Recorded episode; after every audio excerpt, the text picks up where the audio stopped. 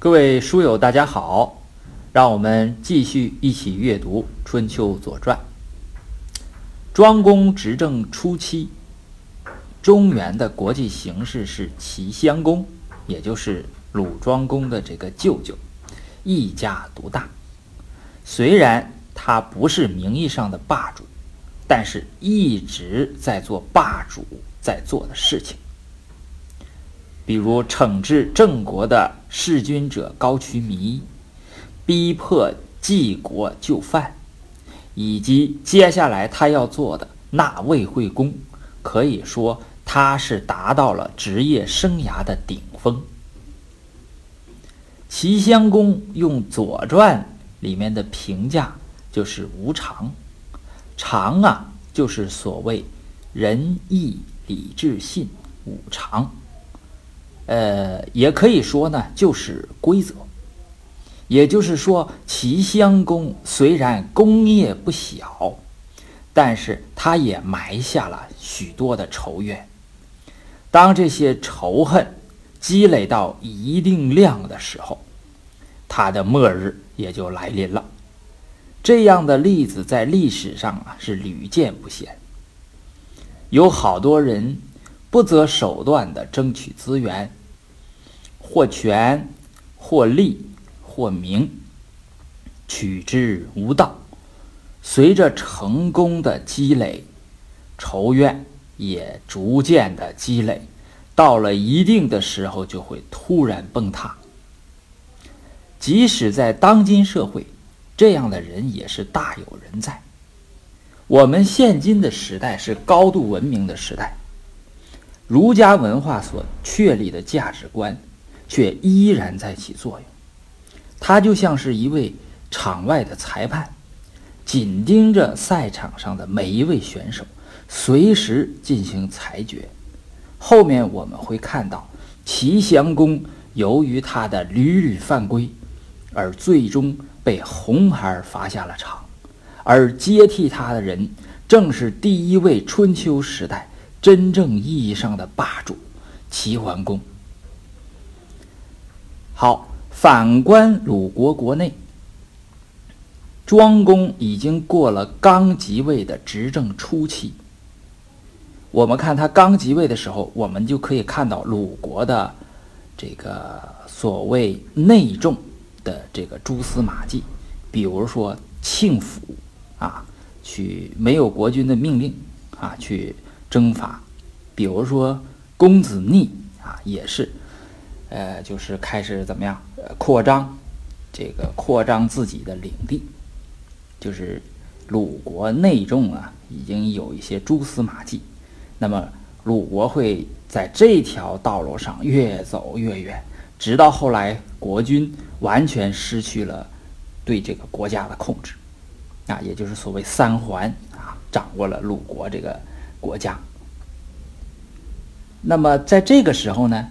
是庄公已经，呃，经过了刚即位的执政初期，他的政权呢，在逐步的稳固，鲁国呢也逐渐的走上了发展的正轨，然后鲁国和齐国的关系呢也逐步的回暖，虽然国内有反对的声音，我们看这史官呐写这些事情的时候。都是有态度的，啊，有他们主观的，呃，主张的，但是鲁庄公还是积极的与齐国恢复了外交。好，下面我们开始读鲁庄公六年。庄公六年呢，第一件大事呢，就是齐纳魏会，也就是齐襄公组织一个集团啊，去攻打魏国。呃，重新呢拥立魏惠公。魏国呢，这个这件事情是有前因的啊，也就是魏宣公怎么说叫倒行逆施，遗祸子孙。魏宣公所代表的贵族的糜烂生活，在当时并不是一个偶然现象，它具有呃普遍性。我们看。在《诗经》里边有好些诗，就是抨击这些事情的，啊，我我找了一首，就是《诗经·国风·庸风》里边有一个诗叫“强有词”，有的发音也叫“强有词”，啊，我找出了一段，然后把它翻译过来，啊，我我念一下啊，“强有词，不可扫也；忠构之言，不可道也。所可道也，言之丑也。”这个词啊，就是吉离。呃，墙上有吉离，不可扫呢。不是说用笤帚扫，就是用手去扫，就是拿手这么手啊，这么一一抹啊，就把它抹掉。这你你不能用手去啊，它是扎手啊。它这个是笔是吧？呃，中垢呢，就是宫中，垢就是宫殿的这个比较深的那个那个地方叫构。那么中构就是宫中。呃，这一个诗翻译过来是这个意思啊，说墙上几里草，不可用手扫啊。宫中之言传，怎可向外道？只因所道者，让人受不了。什么意思呢？就是你这宫里边这个这些事儿啊，就不能向外说。一说的话呢，这个实在没法说，这没法说啊。这太不像话了，对吧？就是，你看这个在社会上普遍的流行着这样的诗，你就可以看出魏国这个宫廷这个糜烂的这个程度啊，就是魏宣公倒行逆施。那么这结果呢，就可想而知了。这个是这是普世价值，就是不光是哪个文化哪个国家，你看古罗马就是这样吧？啊，古罗马到糜烂到什么程度？呃，他那个贵族，呃，据说是为了吃这个好的食物啊，吃到胃里就会享受这个味道啊，什么口感，享受到这个之后要吃下一个怎么办呢？因为肚子没有了吗？他怎么？他再想办法吐出来，然后再吃那个，就就是到这到这种程度，到这种程度，那个这个国家就基本上立不住了啊啊！那那个罗马到这个时候就是北方的。这个民族一打他，他就他就完了啊！就是好像是哥特那个族啊，就一打他，他就灭了，灭国了，啊，魏国也是这样啊，他就跟这古罗马一模一样的。后边我们可以看，就是齐桓公存行就位的时候，那个魏国就是因为贵族糜烂啊，没有战斗力啊，北方那个狄戎啊，一过来一打他，他就灭国了啊！要是要没有齐桓公和管仲啊，这这个这个魏就灭了啊。呃，前因是这样，我们讲过，我这在这里再简单的复述一下，就是魏宣公为自己的太子吉啊，从齐国娶了一个女子，呃，宣姜。由于宣姜生得漂亮，他就自己霸占为夫人，把这个宣呃宣姜呢，由这个媳妇呢就升级为婆婆。宣姜生了两个孩子，公子寿和公子硕。那么，经过一番宫斗之后呢，太子吉的这个生母宜姜自缢，就是太子吉失去了母族的这个呃护卫。宣姜和公子硕就向魏宣公构建太子吉，就想夺这个太子的这个位置。魏宣公就派太子吉出使齐国，并派遣贼人在半路上刺杀太子吉。公子寿知道了这件事情之后呢？就告诉了自己的这个哥哥太子吉，并劝太子吉逃走。太子吉呢，他严守礼法啊，宁死也不背叛这个礼法，就是不不背叛自己的父亲和自己这个国君。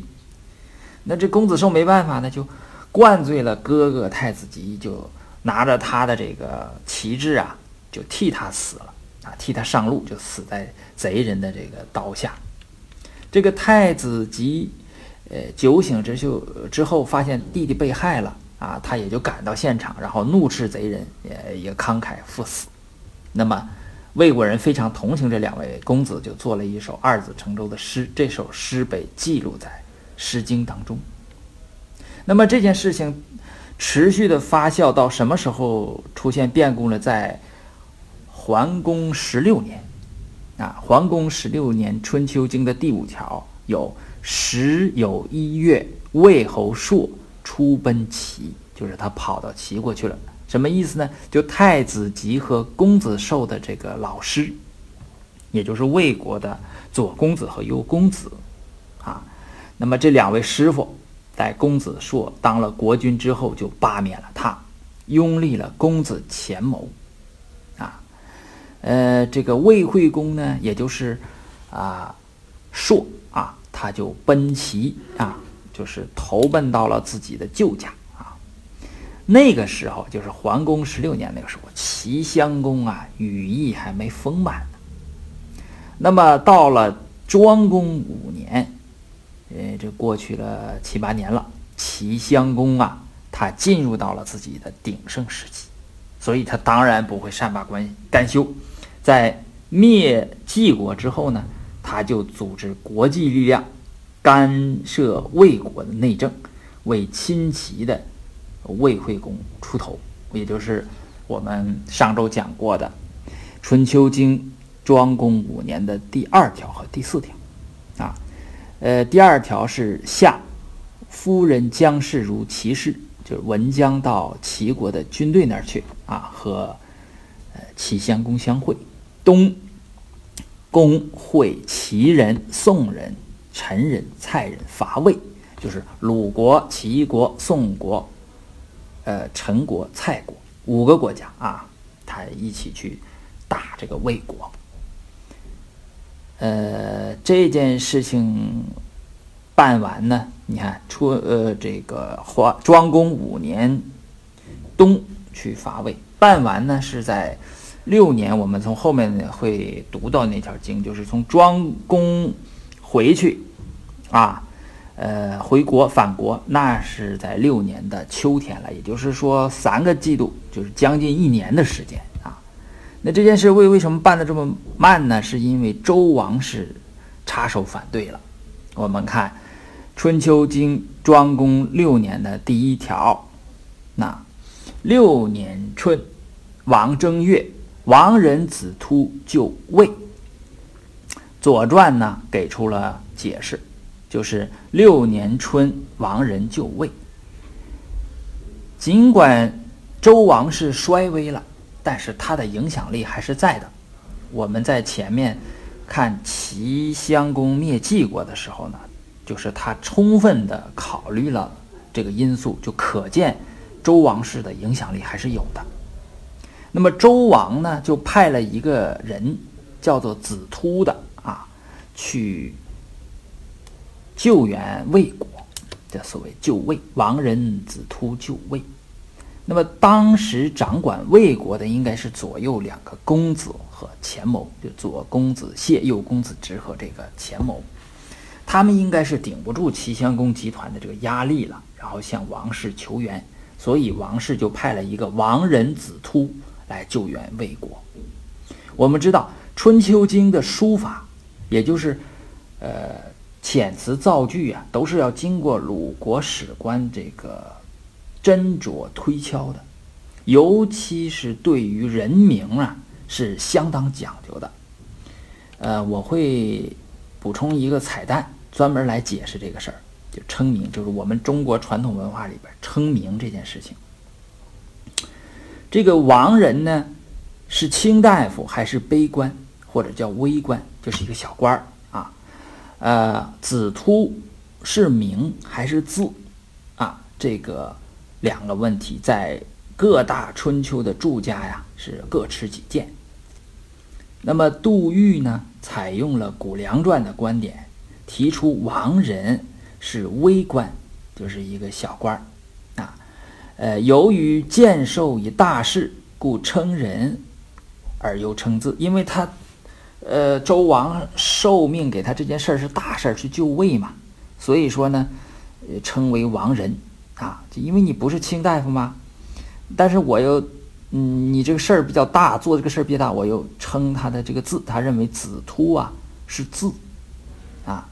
孔颖达呢，他就补充认为呢，是这件事情之所以称王人，又称这个人的字啊，称着一个人的字，就是表示对这个人尊敬了。对吧？那么是什么意思呢？是贵王人，所以择诸侯，就是我要突出尊王啊，我要谴责这个诸侯，这五个诸侯齐鲁、呃宋、陈蔡啊，就谴责他们。那么惠监认认为什么呢？认为王人呢就是大夫，子突啊是名不是字啊，就是一个王，呃下边这个卿士叫做周王室的一个大夫啊，然后呃子突就是他的名字。呃，杨伯峻先生呢，他就是反驳了什么呢？反驳了孔颖达的，说孔颖达是什么意思？他说春秋之事啊，二字而子在上者，皆是字的说法。就是我们看啊，只要有两个字，前面有一个是子什么的什么，这个多数都是字。你比如说我们读《论语》里面的子路、子贡啊，这子夏这些都是字啊。我们读。呃，《春秋左传》里边的子罕、呃子国，这些都是字。那么他认为这个子突呢也是字，但是呃，杨伯峻先生也给出了这个反例啊，说王子朝，呃，那那也是名啊，所以这个东西不能这么这么说。呃，我们就不挖这些事儿了啊。我呢是啰嗦了这些，就是呃，告诉大家，这个虽然是一句话呀。就 亡人子突这，呃后个后世啊，有有一大堆的这个说法啊，我我们不关心这个，我们也不挖这个，我们也不关心这个鲁国史官的这个他的主观态度是，是尊王则诸侯啊，还是什么？我们不管。总而言之，就是周王室派人参与了这件事，他这个是春参与春正月参与这个事。一直到六月，这个事情才也解决，啊，我们接着往下看，呃，《春秋经》的第二条，夏六月，魏侯朔入于魏，啊，这一入于魏啊，呃，用会见的说法就是，凡是有归和入，就是诸侯之归入，必有奔杀者，就肯定有奔的，啊，有杀的，这是一定有。这个我们在读这个《春秋左传》里边是。屡见不鲜，这这几乎是一个什么，一个典型的操作，是吧？那么我们看《左传》给出的这个解释呢，啊，就给出了这件事情的这个经呃这个这个结果啊。相魏侯入，放公子虔谋于周，放宁贵于秦，杀左公子谢，右公子直，乃即位。那这就是这件事情。这件事情我们。看一下啊，我那个稍微解读一下这个字面意思呢，很简单，放就是流放啊，呃，他把公子虔谋流放到周，就放到周王室里边啊，不管了，呃，牵连到一个人，这个人我们不知道了，为什么牵连到他了？就是，但是我们知道宁贵呢，这个宁这个氏啊，这是一个大族啊，后边有宁武子，呃，把他流放到秦。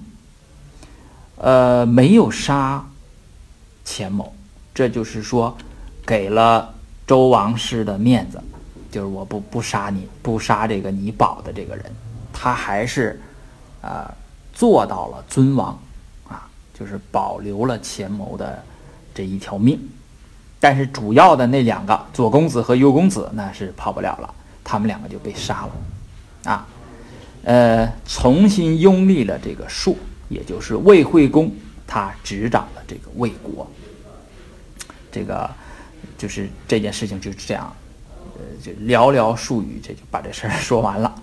呃，那么比较有价值的是，或者说，呃，有意思的是什么呢？是后边公子的这个对这件事情的评论。那这个我觉得还是挺挺挺有价值的哈。就是君子对这件事情的评论呢，挺有意思。那么。这个问题在今天也是一个经典的问题，啊，比方说啊，呃，你怎么选择你的上司和领导呢？啊，呃，通俗的说法就是怎么样才能不站错队跟错人呢？啊，那么这个答案呢，你就可以从公子的这段评论里边啊，你自己思索一下啊，呃，公子呃君子以二公子之力前谋，为不夺矣。这个“夺”呀，就是温度的“度”，在这个地方读“夺”，啊，就是呃，当他做考量，呃的时候呢，读“夺”。在古代的时候呢，在杜预那个时代的他读度啊，但是 我们这个今天的汉语就是呃标准的汉语就是念夺啊，就是君子呢认为呃左右二公子啊拥立前谋这件事情呢，呃是在考量拥立前谋这个事情上他犯了错误，就在考量。呃，这个环节上犯了错误，所以才导致这个失败，两个人也被杀，对吧？那么你说他错了，那么正确的方法是什么呢？啊，就是后边呃君子给的这这这一段话，我们呢把它读一遍，然后再解读，就是“夫能固位者，必夺于本末，而后立中焉。”不知其本，不谋；知本之不知，福强。也就是说，你要考察这个，你要拥立的这个人，你要有两个指标，就是本和末啊。你要是呃这个呃考察好了，那你才能去立他啊，你才能跟着他，哈 哈选择你的上司啊、领导啊啊。呃，像这个诸葛亮啊，要跟刘备啊，那你怎么怎么选呢？啊，那么就是要考察这个本和末，不知其本不谋，这个很关键。就你不知道这个人他的本质是什么东西，你不要做这个事情，不要着急做这个事情。尤其是你有一定的才华呀，有一定的本领的时候，你也不要做这个事情。知本之不知，弗强。你要知道这个本啊，呃，这个，但是呢，他这个末啊，这个不行啊，那你你也不要去这个辅佐他啊。那么，呃，我来解读一下啊，我这个解读也不一定就靠得住。呃，我在呃读一本书啊，读读两本，我觉得挺有意思啊，就是。因为这好多年之前了哈，就是这个有这个百家讲坛里边有于丹教授讲，呃《论语》是吧？他后来出了一本书叫，好像叫《于丹，呃品品评论语》啊，是什么感悟论啊？于丹感悟论。后来又有一个人叫李岳，他出了一本书叫做《批评于丹》，啊，那那个当时呢，我也没时间关注这个事情啊。这个事情过了多少年之后呢？啊，现在也没人提了哈。我就找，我就把这个书从这个旧旧书摊上啊，有这个孔夫子旧书网，把把它都找来了啊。也批评于丹和这个于丹的那个书拿这两本书拿来一起看哈。呃，我看看看，呃，什么呢？就是不要犯这个这个于丹的错误啊。呃，然后吸取他的这个优点啊，不要犯他的错误。这两本书一起看挺有意思啊，就是你你你看一下他这个一点点对着看哪有错啊？呃，那个网上的评论我也看了一些啊，说他讲的时候呢是叫什么？就一分钟一个硬伤。哎呦，这我看到这儿，我这个呃 我这个汗也是呃也是往下往外冒啊，也往冒汗啊。那个好在呢。呃，咱们这个东西，这个影响力没那么大啊。另外一个，我呢，呃，也是，就是怎么说呢？我觉得我吸取的教训就是，你你要讲这个东西，你一定要多看多准备，然后你再领着大家读啊。呃，然后我给大家的建议就是，你也别听谁的啊，不管是我的还是于丹的，就是你呀，听到这个东西之后呢，还是自己要呃动脑筋思考。结合自己的经历啊，结合这个实际的情况，哎，呃，自己思考，呃，得出来的东西才是自己的东西啊。否则的话呢，你可能就是他可能就是，呃，一个比较好的鸡汤啊，你喝下去之后也没什么营养，呃，喝的时候的味道不错啊，喝下之后之之后呢，没有什么营养啊，或者说干脆它就是一种错误的这个导向啊，这个这个你一定要自己要要要。呃，思索思考呃，好了，我这个不说废话，来来解读啊。这个解读呢，也是我看了好多家啊，嗯，包括什么刘玄这种人啊，历史上的大家了都是。呃，这个他是什么呢？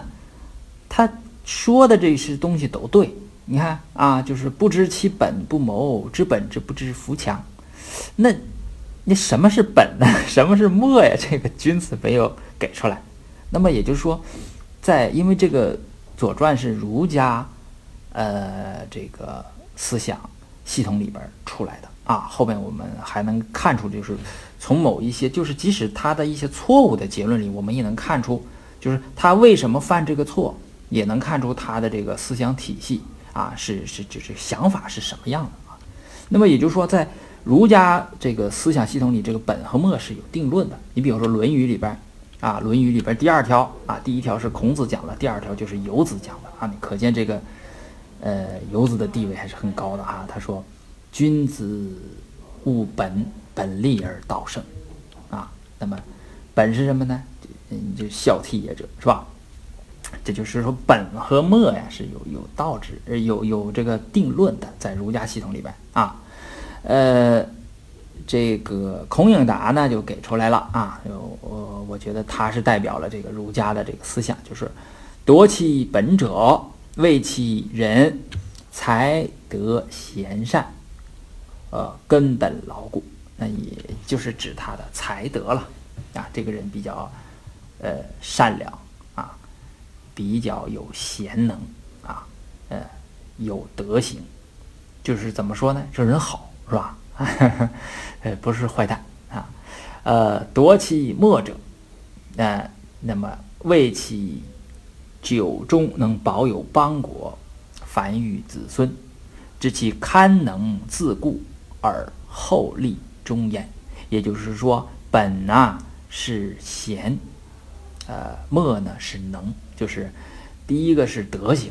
啊，要德要好。第二个是要有能力，能力要强，就是我们今天说的这个能力要强。这个能力呢，你要细展开，那就有好多了，什么沟通能力呀、领导力呀，这些东西，我们今但今天的思想都把它拆解，然后融融入到今天的这种呃这种思想和观念啊。呃，那么我们站在今天这个角度返回去看呢，可能也就是这个意思，就是本是你的品德啊。呃，墨呢是你的能力啊，就是水平，啊，呃，会坚呢进一步呢对孔颖达呢这个进行解释了啊，他他的是落落地了啊，比较实。他说，钱谋啊，钱谋是呃太子吉的弟弟，也就是宜江的孩子。那么他的母宜江义兄吉子杀，这是个，则钱谋无宠于宣宣公毕，什么意思呢？就是钱某这个孩子，你看他的母亲呢，宫斗的时候自缢了，然后他的兄长也被杀了，那可见宣公啊，肯定是不是很宠爱这个孩子，就是没有君宠呀。此其本弱，没有君宠嘛，就是你这个本就是弱的，位置不多，呃，不多本也啊，就是你这本是弱的嘛，所以你你没有考虑它的根本。那这个呢，跟跟刚才说的还不是太一样啊。就是刚才是说他的是是什么？是这个，呃，根本是品德啊。呃，这个，呃，末是什么呢？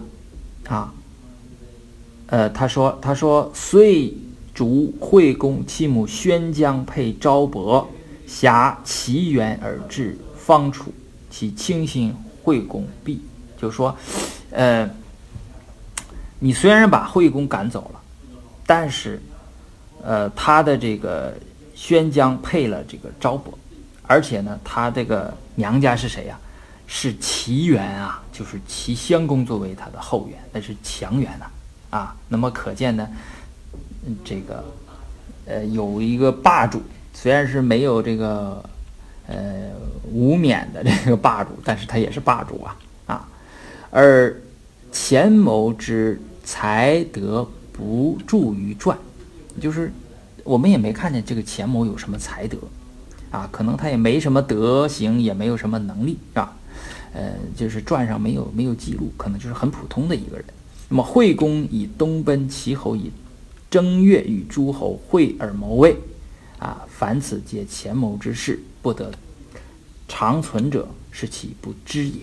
那就是这是没了，就是，呃，本身自己在国家没有君宠，对吧？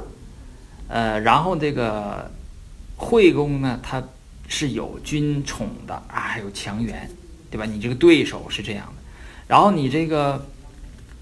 啊，呃，这个什么呢？他的德才还不是说很突出啊，呃，所以说就会引来这样的失败。那么这个总而言之呢，就是什么呢？就是对形势的判断呢，还是有错误的啊。呃，我们马上啊，就是可能就要进入到下一个这个这个奇环了啊。那时候我们有一个。读书啊，我觉得你要带着一个问题，就什么呢？就是所有这些呃比较啊有才能的人啊，就是比如说管仲啊、啊鲍叔啊等等这些人都会陆陆续续都会出，包括呃鲁国的那个曹刿啊都会出来啊。那么你们我们就看一下他们对这种形势的判断和把握啊，因为他们的好多言语啊都记录下来了啊，他们的思想我们可都可以可以看得到。你看他们是怎么把握的啊？他们的智慧是来自于哪里？那么，呃，我们带着这个问题呢，呃，这个我们可以往下读啊。这件事情的结束呢，就是经的第三条啊，呃，秋公至自伐魏，就是秋天他再回来啊。冬天还有个事儿没完啊，冬天齐人来归魏服啊。《左传》呢是这么写的：冬。齐人来归魏宝，文将请之也。啊，这个是什么意思呢？就是，呃，庄公五年冬天开始伐魏，啊，事情办完了，庄公还鲁引至，就已经到了庄公六年的秋天，基本上进行了一年的时间，啊，将近一年的时间，这个是很劳累的，啊，呃，中间呢是因为周王室插手这件事情，对不对？那么辛劳了近一年。那么齐桓公就呃齐襄公就给鲁鲁庄公发了这个巨额的奖金，就叫做魏宝。魏宝啊，不是单单是字面意思，就是魏国的宝贝，不是这意思啊。它是指魏国立国时候周成王赐给魏国始封君康叔的几件国宝啊，呃。这个在《左传》里边有记载，就是在定公四年的时候，那个里边有说分康叔以大路，大路我们知道吧，是车，少伯，啊，这这个，呃，叫做嵌伐，就是青色的旗帜啊，沾巾这红色的旗帜，大吕就是钟，那就是这应该是魏国的国宝。那么魏惠公啊，为了表达对齐。襄公的这种，呃，拥立他的这种这种谢意，那就把自己的国宝可能就送给齐襄公了，啊，那么这个，呃，这个，呃，《左传》里面看呢，就是文姜啊，对齐襄公啊提出了这种请求啊，说你看我们鲁国啊，这个还是我的儿子，对吧？呃，这个，那个，呃，怎么说？呃，出了这么大力，你当然你你你得给我们点表示表示，对吧？那么齐襄公啊是很大方，啊，这这个这个魏宝应该是重宝了，国宝级的东西了啊，那他就给了鲁国，啊，那我们从这儿就可以看见齐襄公啊，你只要是这个对心思啊，他是一个不贪财的人啊，就是他会是一个很大方的人，就是他虽然说无常老犯规，但是他是一个可以。呃，教住人的这么一个人啊，能笼络住人心的这么一个人。好，这是这件事。第二件事呢是传的第二条，嗯，叫楚子灭邓啊。我们看一下原文：楚文王伐申，过邓。邓齐侯曰：“吾生也，执而享之。”楚文王伐申国，路过邓国。楚文王的父亲是楚武王，楚武王的夫人是邓曼，这是一位很有智慧的女性。啊，我们前面她出现过两次，是吧？一次是楚武王，呃，死的时候，他给出了预言；还有一次是窦伯比进谏，然后楚武王不明白什么意思，完然后回来呢，告诉邓曼，邓曼给他解读说，呃，窦伯比大夫是什么什么什么意思啊？那么他是邓国人，你说邓曼嘛？邓国是慢姓啊，就是他是邓国人，呃，应该就是这个。传中这个邓齐侯的姊妹或姐姐或妹妹应该是这样，所以说邓齐侯才说吾生也，就是这是我外甥啊，就是说这个楚文王这是我我外甥。你想啊，外甥路过舅舅家，舅舅当然要留下吃顿饭，是吧？那么吃饭呢，又请了这个呃，怎么说呢？是不这个呃三个外甥要陪呀？啊，就是这个。呃，当然这个传，那个传里没这么说啊，就是另外的三个外甥，就是追生、单生和养生这三个外甥啊，怎么样呢？他们就想啊，在宴席上要杀这个楚文王。当然邓侯就不不同意嘛，邓侯弗许啊。三生曰：“呃，这块这段是把他们的语言。”就是他们当时说的那个话记录下来了。这个事儿不大，就是楚国呢把邓国给灭了。邓国是以楚国北边的一个小国，那楚国灭了很多小国啊。我们读到后边，我们就知道楚国呀，最后发展到比所有的诸侯国加起来还要大啊。呃，那么有这段有意思是什么？就是我们可以看一下当时他们说说的那些话。说的那些俗语啊，我们今天来看觉得非常有意思，然后不理解，啊，就像我们今天网络上的好多词，就是好多这个年轻人，比如说那个九五后啊，呃九零后，他们说的某些词我都不知道什么意思了，不知道他们说的是什么啊，就这些俗语听着很有趣儿，然后不理解啊。我们呢，嗯，也也来看一看啊，他他们他们之间这个对话，那个三生曰。王邓国者，必此人也。若不早图，后军食齐。及其屠之乎？及其屠之乎？屠之为此时时矣。啊，这句话有意思啊！这句话的意思是这样说：灭亡我们邓国的人，就是这个楚文王，将来他一定会对我们下手。啊。我们要是不早点下手的话，将来我们就得后悔。那么我们赶紧下手吧，现在正是好时机，啊。那么这个这个呃中间那句是最有意思，若不早图，后军食齐。呃，什么意思呢？就是字面的意思就是，如果我们不早点下手，啊，那么呃这个。我我我们就要你你要怎么你就你要呃不能自己咬自己的肚脐儿，就是这个脐呢，就是通肚脐儿那个脐啊，这个呃，然后你看他就说了这么一句话啊，非常有趣。那么这个后后世的这个注金家啊，注左传、注这个春秋的这这些这些大家啊，你看他们可有的忙活了啊，就是。各种解释啊，这个怎么叫后悔和这个肚脐儿之间是有什么样的关系啊？非常有趣啊，非常有趣。然后邓侯曰：“啊，人将不食五鱼。”哎，这个也有意思啊，食鱼什么意思呢？他是说，呃，邓侯当然是不同意了，对吧？啊，他不同意，他的意思说，我要是这么做。别人就不吃我剩下的食物了，啊，这是这是什么话，对吧？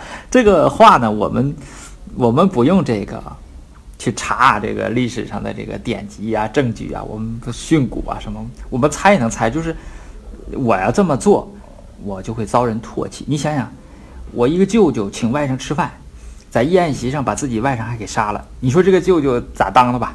对吧？你这个舅舅肯定会遭人唾弃，是吧？那么这个。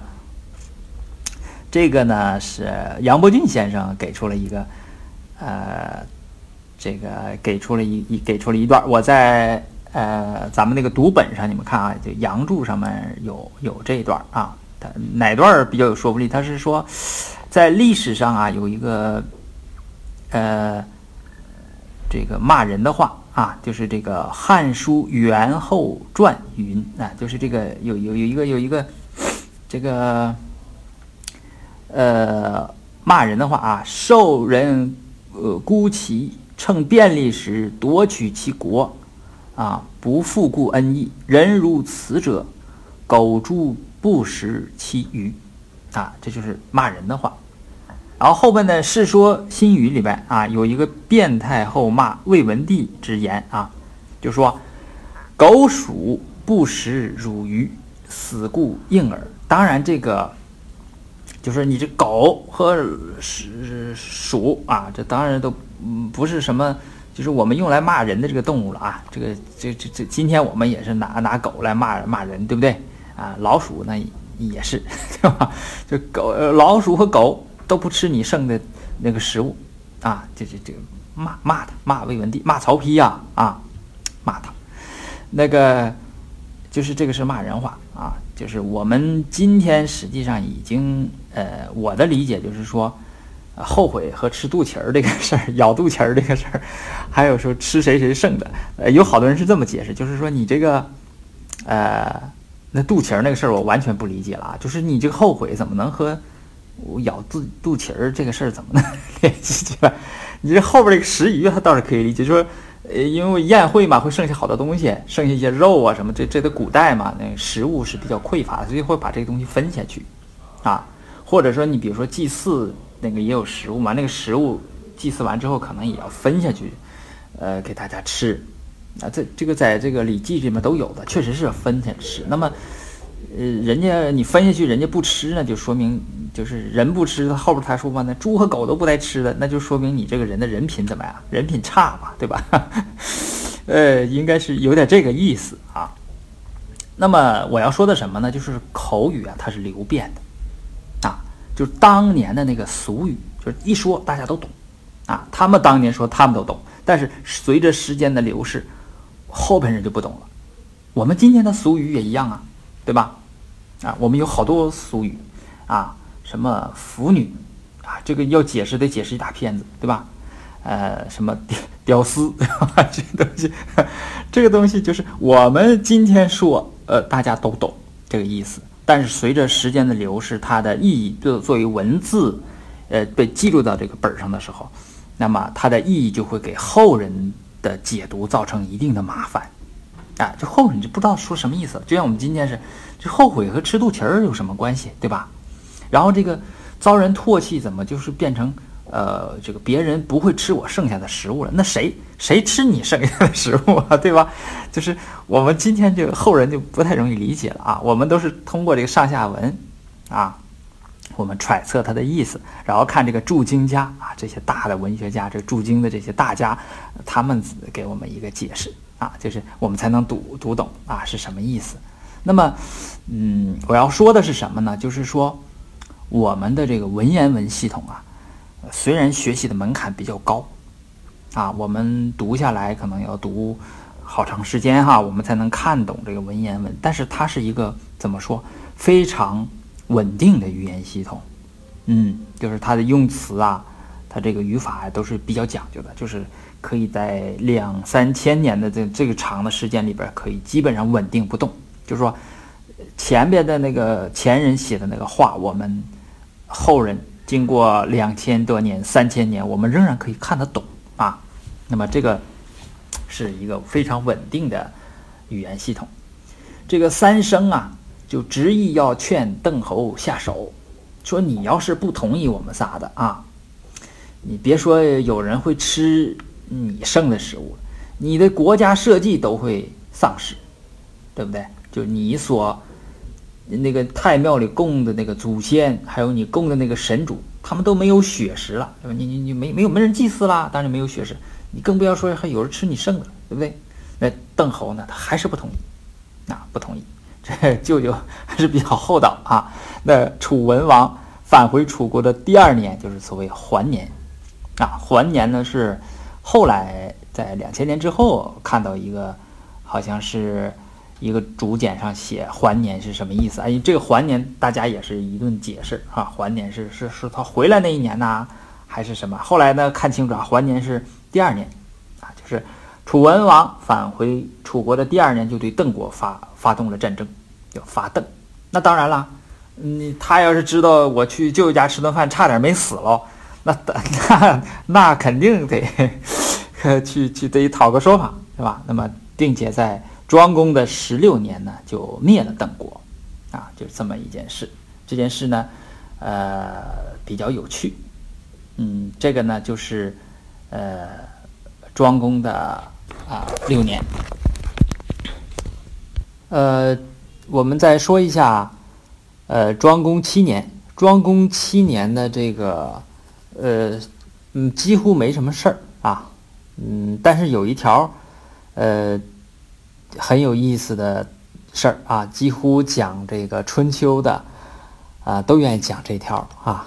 我们先讲这个，然后再讲，呃，那那两次约会啊，呃，这一条的关键词是什么？流星雨。啊，就是我头一次我们看见，就是古人记录下来的这个流星雨啊。我看到这儿，啊，我也很激动。虽然这个事儿不大啊，在历史进程里边不是什么了不起的事件，但是真的觉得啊挺激动的啊。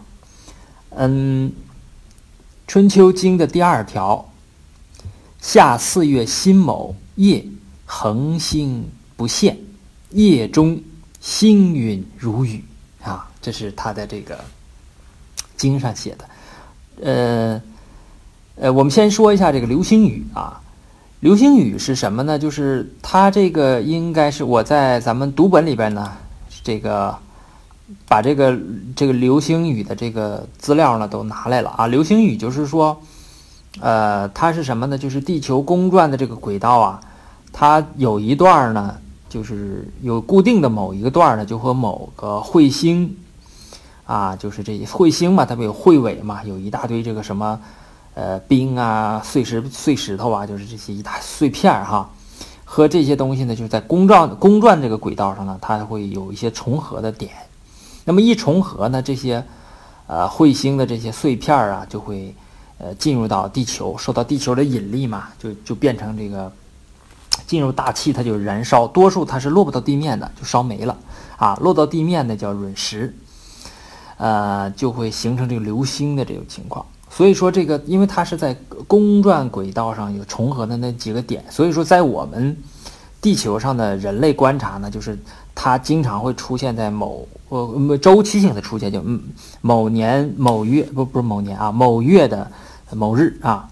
你像我们这个，我们因为这个忌日嘛，我们都是。可以往前推，推到那儿呢，可能是是什么呢？是属于天琴座的流星雨。天琴座流星雨呢，就是它每年的四月十五到四月二十八，它这个期间出现啊，就是它在公转公转的轨道上这个地方，它就呃有一个流星，叫好像叫做于切尔彗星啊，不是不是啊，不呃不是流星彗星，于切尔彗星啊和地球这个交汇。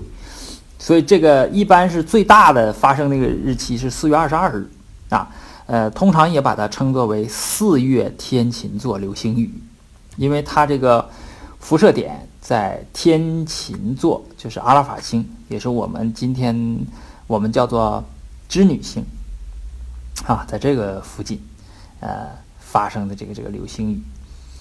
那么这个流星雨呢，就是当然它是每每年都。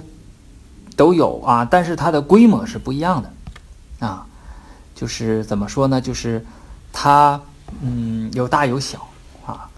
那么这个天琴座流星雨呢，它就呃呃我们在春秋看到的这一条呢，就是它记录呢就是一条呃这这一次流行雨是规模比较大的。呃，然后有意思的是什么呢？就是在一八零三年的李世满。这个李士满是在维尼，呃，叫维吉尼亚州的那个李士满，就李士满有好多，叫 Richmond，就是有好多这个 Richmond 啊。那么其中是这个维吉尼亚的这个李士满啊，他就是观测到了一个非常大规模的这种呃流星雨。那他说是有如天空降下了石头的阵雨啊。我把这个这段英文呢也把它拿下来了，我们可以看一下，就是这个英文版的这个啊，这个叫“星陨如雨”是什么意思啊？他挺有意思，他说叫 “a shower of sky rockets”，呃，就是是淋浴啊，就 shower 是淋浴嘛，不是吧？我这个英文也不太好，我就觉得这个他这个也是啊，四个四个字，“a shower of sky rockets” 啊，四个字。我们那个中文我还是比较喜欢哈，哎，那四个字真是用的真好，“夜中星陨如雨”，就是这这四个字说的清清楚楚啊。就是是像像下雨一样啊，然后呢，呃，好多这个国外的论文里边啊，都都引入了，就是这个，就是引的这个我们春秋和左传里面的这个这句话，叫“夜中星陨如雨”，呃，这是这个流星雨啊。呃，有意思的是什么呢？有意思的是左传注这个“星陨如雨”啊，他给注错了啊，哎，这个挺有意思，值得我们深思。你看。我们看第二条传，就解释这第二条经的啊，叫夏恒星不现，夜明也。他先解释说，为什么恒星都看不见了？是因为夜空啊比较灵明亮啊，呃，一亮呢，这个星星星就看不见了，对吧？是应该是这样啊，呃，这个星陨如雨，他就解释了，说怎么叫星陨如雨呢？他说，雨雨邪也。是什么意思？是说这个星落下来啊，他把这个什么呢？把如训诂呢训成耳，啊，就是说是星星和雨一起落下来的这个意思。那么实际上，呃，我们呢这个呃经过考证呢，我们就知道这个星陨如雨这个如啊，就是似的意思，就是 like 啊，like rain，就像雨一样落下来的这个意思啊。那么他，他为什么会注错了呢？啊，他应该是，呃，怎么说呢？这个这这一点我也非常感动。就什么呢？就是从《左传》的这条解释，虽然他错了，但是我们可以揣测出《左传》乃至儒家的这种立言存世的这个观念。啊，就是我写的这个话，我后背后呢，它是有一个什么？有一个观念。有一个理念在支撑它，那么这个理念是什么呢？就是所谓的“子不语怪力乱神”，就是儒家学者对这种神怪之事啊，他是不成是是是什么呢？叫叫不赞成的这个态度。当然他也不反对，就是我敬鬼神而远之。但是出现了这样的事，说天上的星星像雨一样落下来呢，这种事肯。肯定是神怪了，我又没亲眼看见。那我在记这件事情的时候，我是采取了比较慎重和保守的态度，就不是什么呢？不是像某些人写这个猎奇啊，就是添油加醋。那可能你们不是像雨一样，他他就会写星陨如瓢泼大雨，是 吧？他可能会这样写，就是他他不添油加醋啊，他不猎奇，就是。我我我非常感动，就是他他非常慎重，非常审慎啊，他应该是这种态度啊，不是说像写什么《聊斋志异》啊 那种那种呃思想观念，就我要留下这个言语，我要为我留下的这个言语要负责任的，这是他的呃本意啊，这是本意，这是这是流星雨啊。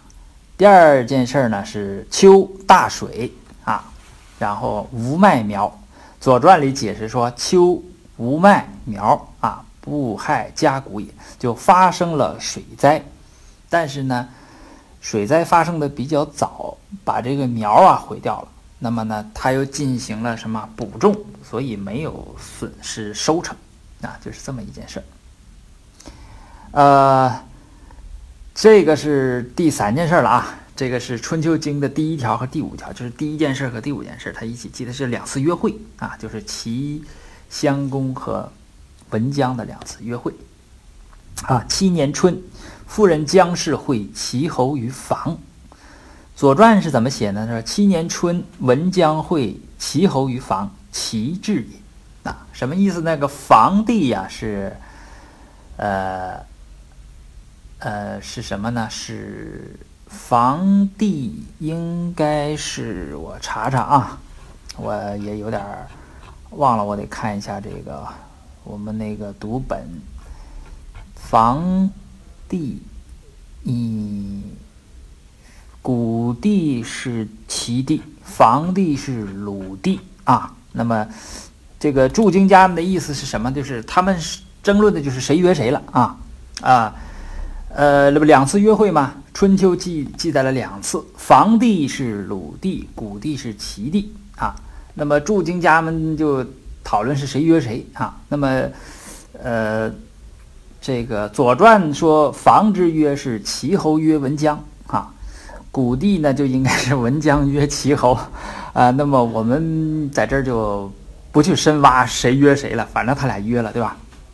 总之呢，这一对儿啊，这是最后的约会了啊。到庄公八年，齐襄公就下场了啊。